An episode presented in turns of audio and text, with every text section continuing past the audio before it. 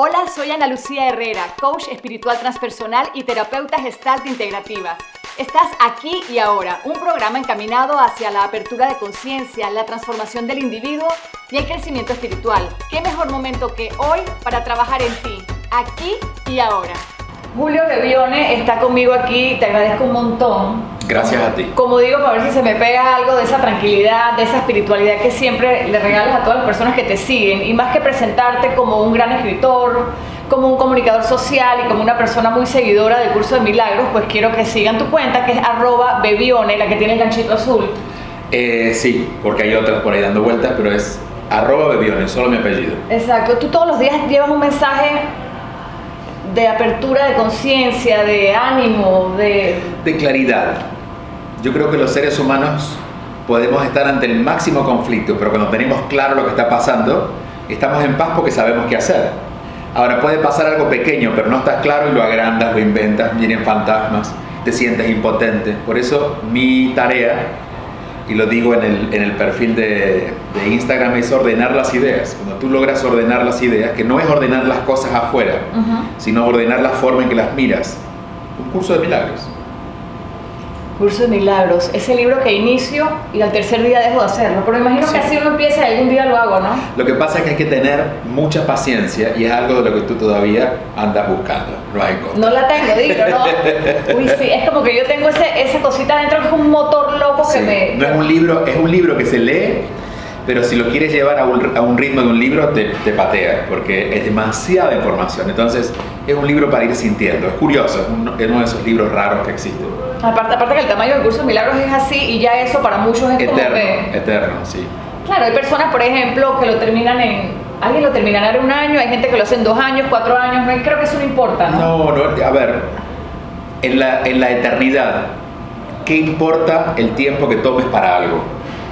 Eh, además, si lo haces en un año, posiblemente lo hayas hecho intelectualmente. Creo que en estos tiempos no estamos tan listos para discernir todo eso en un año viviendo en este mundo. Total. Entonces vamos poco a poco. Y, bueno, quizás te debí preguntar esto antes. ¿Qué es un curso de milagros?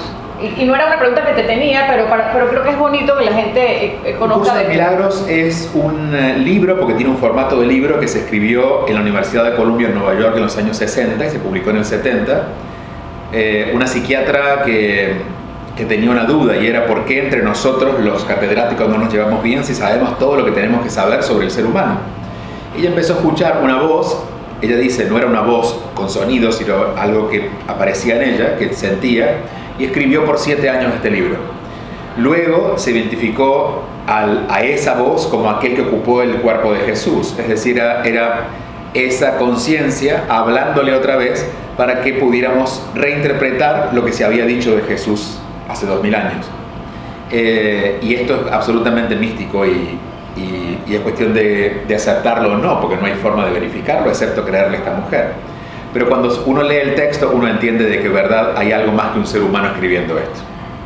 Sí, y más que sea quién lo dictó o no, es que es ver si te sirve a ti como ser humano, ¿no? Es como... Y es la corrección de la forma en que pensamos. El, el curso dice, el problema de, de, darnos cuenta de nuestra espiritualidad es que en el medio hay una personalidad que cree tener razón, que piensa de determinada manera, que dice que las cosas son como son. El ego, ¿no? El ego. Entonces, mientras el ego esté en el medio, tú no puedes descubrir. En uno de mis libros, en 52 semanas, digo que si a Julio, que soy yo, o, que es mi personalidad, le resto su ego, lo que queda es Dios. Exacto. El problema, el problema de cada uno es esta parte de nosotros que cree estar en control de todo. Me encanta lo que acabas de decir. Si, si, a, si a ti, a Ana, a María, a Claudia, a Roberto, a Pedro, que nos están viendo, le restas el ego, queda amor. Sí, sí Dios amor. Exacto, exacto.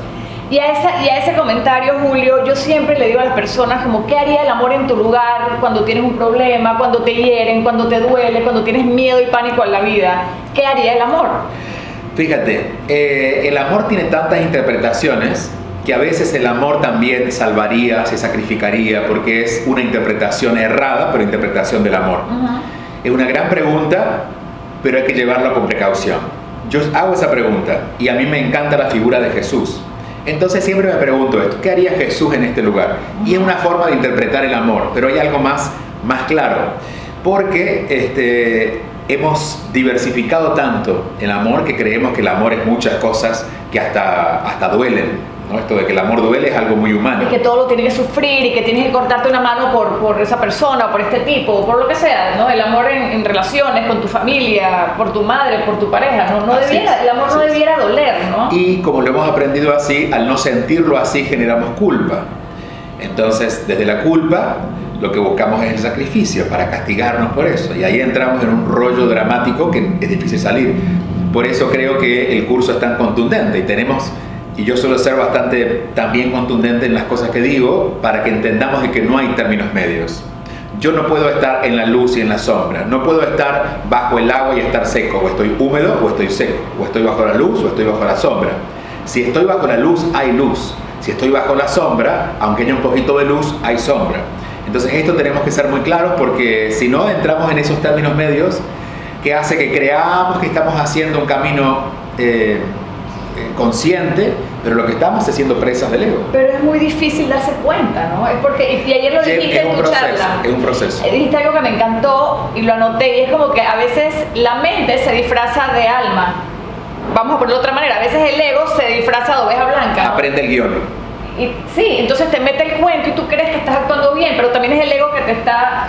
Así es. ¿Cómo se distingue? Con una única manera que ayer repetí y repito en mis libros y repito en mis conferencias, y es sintiendo.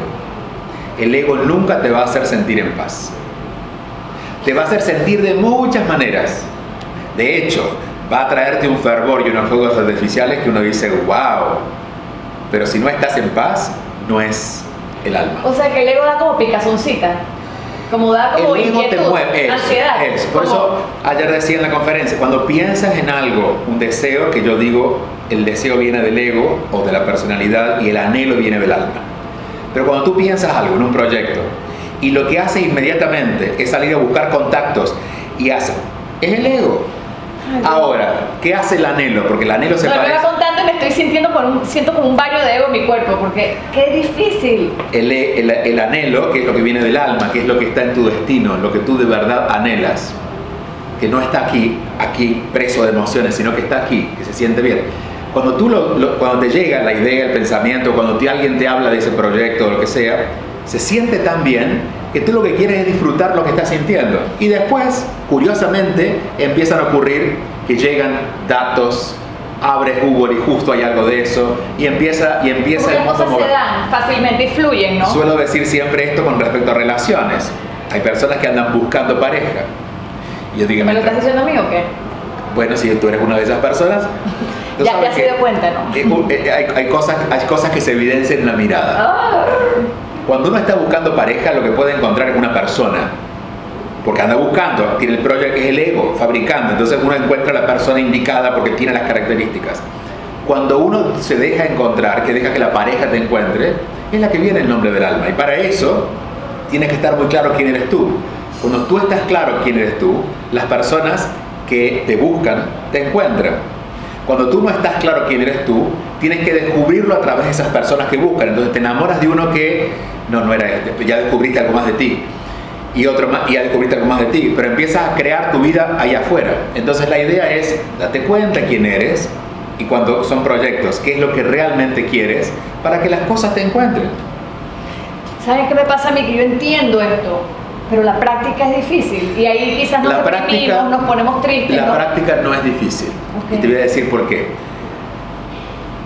Lo que, lo que te lleva a pensar que la práctica es difícil es que tú lo pones como meta inmediata. Y tú quieres hacerlo ya y tener resultados ya. Sí, yo soy una persona de metas y de éxito y de logros. Entonces, vamos a, vamos a alargar la palabra meta y vamos a agregar algo más. Vamos a hacer que una persona de métodos.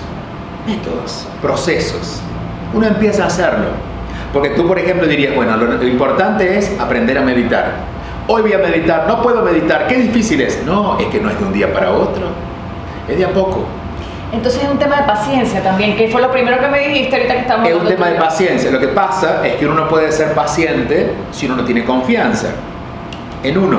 Si tú no confías en quién vive en ti, vas a querer siempre acelerar las cosas.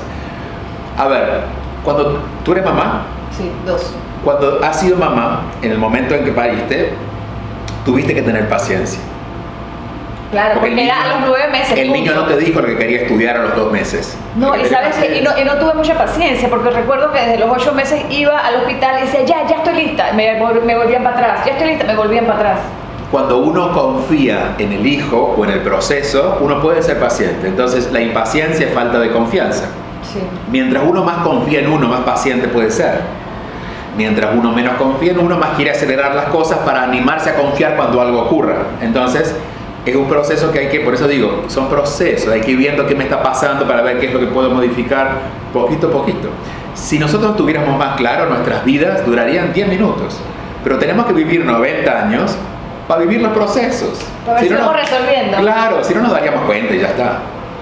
Y ahora que dices eso, si tuviéramos más clara nuestra vida, eh, si tuviéramos más clara nuestra vida, quizás... Hacia adentro. Sí, pero entonces, ¿cómo encuentro mi propósito de vida? ¿Cómo tengo clara mi vida? Porque yo creo que sí, la humanidad estamos un poquito como enredados y engañados en este círculo de que hay que trabajar, pagar cuentas, ir a la oficina. Estamos como, yo siento pues que estamos como atrapados en un matrix. Yo, me quiero también, ¿eh? salir. Yo vivo en este mundo.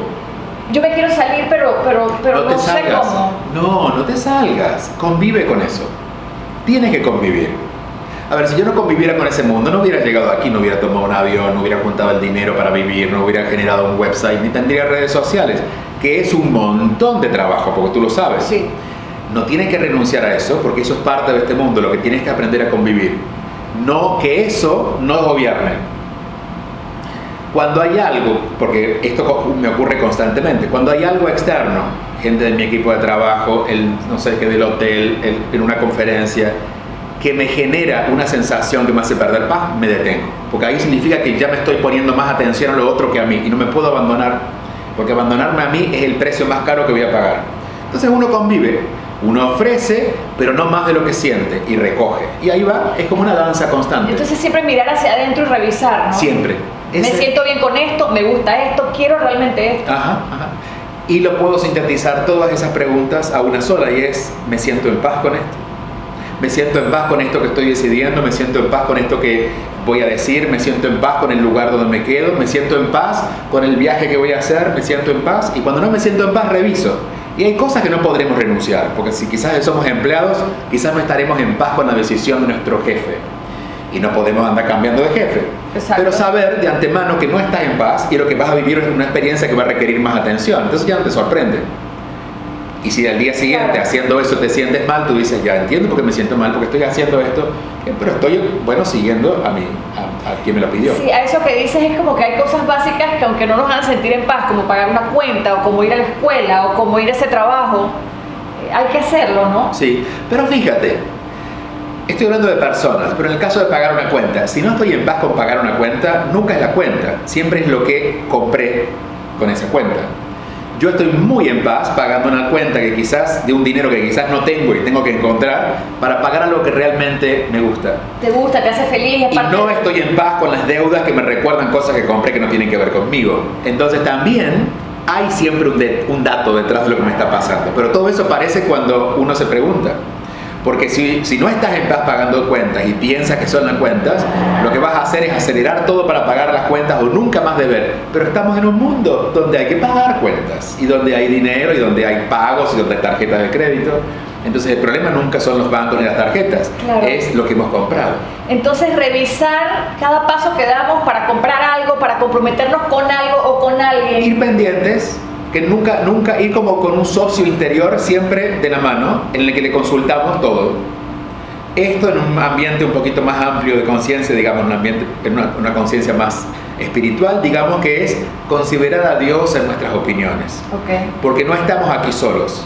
El que nos mandó, que es nuestro espíritu, el que nos sostiene, es el que tiene el propósito. Entonces preguntémosle a Él. Ese Dios que hablas o ese Jesús que hablas es también como un sabio interior que todos Es. tenemos, pero que también como que se nos duerme, ¿no? Y hay como que Nunca se duerme.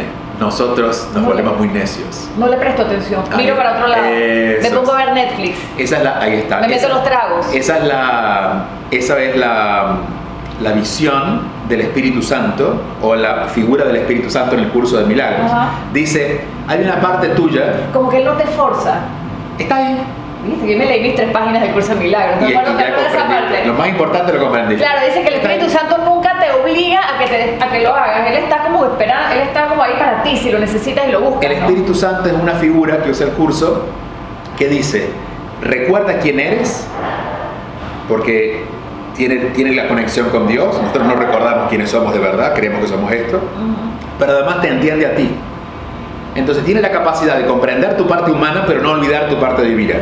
Entonces no es que, porque si le preguntara, dice el curso de milagros, si le preguntáramos a Dios, imaginemos esto como una figura, si le preguntáramos a Dios por qué nos hace sufrir, Dios ni siquiera entendería por qué estamos sufriendo porque Él no creó el sufrimiento.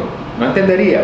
Pero el Espíritu Santo sabe quién es Dios, pero también sabe quién es nuestro ego y es el mediador. Ok. Entonces le preguntamos a Él, es nuestra parte más sabia, es nuestro sabio interior. De hecho, Es como un coach que tenemos, es como un amiguito ahí secreto con, que nos comunica con Dios, ¿no? siempre presente. Espíritu Santo, si buscas la, la- la terminología, es, la, es santo, es sano, es la parte más sana de nosotros que es nuestro espíritu. Y la tenemos. Todos y nunca se contaminó. Nosotros podríamos haber sido maltratados, abusados, estafados, golpeados. Nuestro cuerpo lo sintió, las emociones lo sintieron, la mente guardó recuerdos, pero el Espíritu Santo nunca se contaminó. Entonces, es ese espacio interno donde siempre hay información disponible que va a ser pura y sana. Para accesar este espacio, entonces, Julio, así como para cerrar, es. Más quietos. No, eso, fue, eso me lo dijiste a mí. Eso es conmigo. Para todos. Eso sentí que Más así. quietos, Más quietos, más quietos. Porque cuando vamos más quietos podemos escuchar. Anoche decía, cuando nosotros queremos escuchar a un amigo, no nos vamos a correr porque no nos escuchamos. Necesitamos sentarnos para conversar. Esta entrevista hubiera sido muy diferente si andamos en la calle con ruido. Necesitamos conversar. Por eso fuimos, de hecho, ni siquiera estamos en un hotel, pero no estamos en, la, en la- estamos en una salita de un hotel. Estamos en un lugar donde podemos conectarnos. Necesitamos hacer eso con nuestro espíritu, crear ese espacio de conexión, detenernos, irnos más lentos. Eh, por eso en las tradiciones religiosas siempre hay oratorios, templos, lugares de encuentro. Fíjate lo que hay en un templo, es silencio. Sí. Para que tú te conectes contigo, porque en la calle no lo puedes hacer. Digo, lo podrías hacer, pero no estamos entrenados para eso. Entonces, crearnos espacios donde podamos estar con nosotros en algún momento del día. Y también anoche en la conferencia, y digo esto porque tú estabas, yo decía, esos espacios están. Cuando vamos al baño, tenemos dos minutos cada dos o tres horas, donde estamos alejados del mundo, donde si dejamos el teléfono no tenemos otra cosa que hacer porque el cuerpo sabe lo que tiene que hacer. Y podemos preguntarnos, ¿qué me pasó esta mañana? ¿De verdad? A ver cómo me siento con ese lugar donde me invitaron. ¿Quiero ir o no quiero ir? ¿Por qué estoy tan enojado? Esta reflexión necesita un espacio. No, y dices en el baño y también a diario, cuando nos vamos a dormir, cuando a veces sí existen los momentos, pero yo creo que, yo creo no, yo voy a hablar de mí, celular. Claro, claro. Me, me evado Sí. tantas veces al día Sí. con el celular Sí. y eso hace que yo no esté conmigo, que no pueda tener esa conversación conmigo que debiera tener, como dices tú, todos los días de, de ratito en ratito, ¿no? Y si dejas el celular, el primer día vas a tener una crisis como de un minuto, pero muy fuerte. Pero pasando ese minuto vas a sentirte muy en paz. Va a ser como sacarte de encima Sí, es como, es, es como un exorcismo. un marido infiel. No lo quieres soltar, pero cuando se fue dices, ay, por fin lo dejé ir. Sí. si era-". Es lo es mismo. como salir de una relación tóxica, ¿no? Exacto, porque es una relación tóxica. El teléfono no lo es, la forma en que uno lo usa. Sí. Y es lo mismo con el Netflix, que es maravilloso, es lo mismo con, con- con cuando tomas, con el que Mira, trabaja mucho. que Siempre es- estuvo. Hay gente que dice la tecnología, no. Hace 100 años, hace, hace 50 años en mi pueblo, no era el teléfono, era la vereda. la- las- también seguramente en los pueblos de Panamá se ha visto. La gente salía a la vereda a ver la vida de los demás. Y eso era Netflix también. Buenísimo. Siempre había algo sí. en lo que ocupábamos, con tal de no ocuparnos de nosotros. ¿no? Y con, y con eso qué lindo, ojalá que ese comentario nos lleve a, y me lleve a mí y a ustedes a dejar de ocuparnos de la vida ajena, porque tenemos mucho que ocuparnos de la vida personal y eso nos Y es sanaría. muy mucho, ¿no? entretenido. O sea, nos pasan tantas cosas interesantes que uno... A ver, yo por viajar muchas veces no tengo tanto tiempo de ocuparme de mí, porque claro, al estar con gente siempre estás escuchando a los demás y los tiempos con uno son cortitos y cuando me voy a dormir me duermo.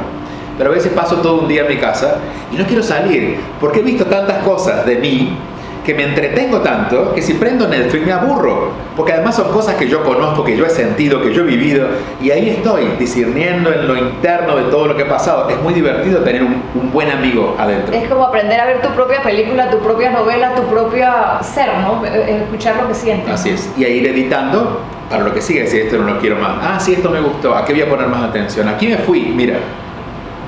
Julio, muchas gracias por tu tiempo. Gracias a regálame tú algo que tú quieras regalarnos, una palabra, una frase, algo que sepas que es así como que... Les voy a dejar mi frase favorita, que en realidad más que una frase es una, un- una bolita de energía que cuando explota en la conciencia uno dice, es cierto, y es que por nada ni nadie negocio mi paz.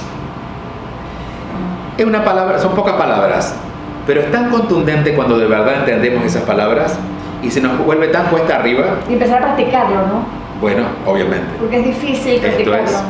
Y eso es con todo. Negocio mi paz comiendo lo que me obligan a comer porque es bueno, pero no lo que yo siento. Negocio mi paz cuando me quedo en un lugar y siento que me tengo que ir, pero por no molestar me quedo. Este, cuando uso una ropa que no tiene que ver conmigo, pero es la que corresponde. Negocio mi paz todo el día. Entonces, estamos demasiado bien en el mundo para lo- la cantidad de gente que negocia su paz. Estamos atormentadísimos interiormente. No negociar nuestra paz. Muchísimas gracias, Julio. Gracias. Me encanta tenerte en este espacio y estoy seguro que ellos también felices de tenerte. Y ya saben, síganos en sus redes, arroba bebione.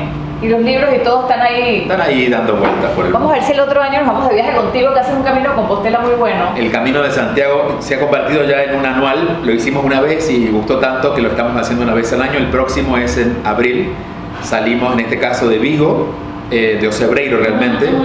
y llegamos a Santiago de Compostela y ahí hacemos todavía unos kilómetros más, pero en autobús porque ya es mucho, hasta Finesterre, que es el final del Y vamos caminando contigo y me imagino que Compartimos todos los días. eh, se comparte sabiduría. ¿no? meditaciones en la mañana y en el caminar van surgiendo cosas. Allá espero. Gracias a todos, Gracias. gracias gracias. Gracias por escuchar aquí y ahora. Este podcast fue una versión editada de mi programa de radio. Espera un nuevo episodio de aquí y ahora cada lunes. Si te gustó, comparte el contenido y sobre todo deja un review.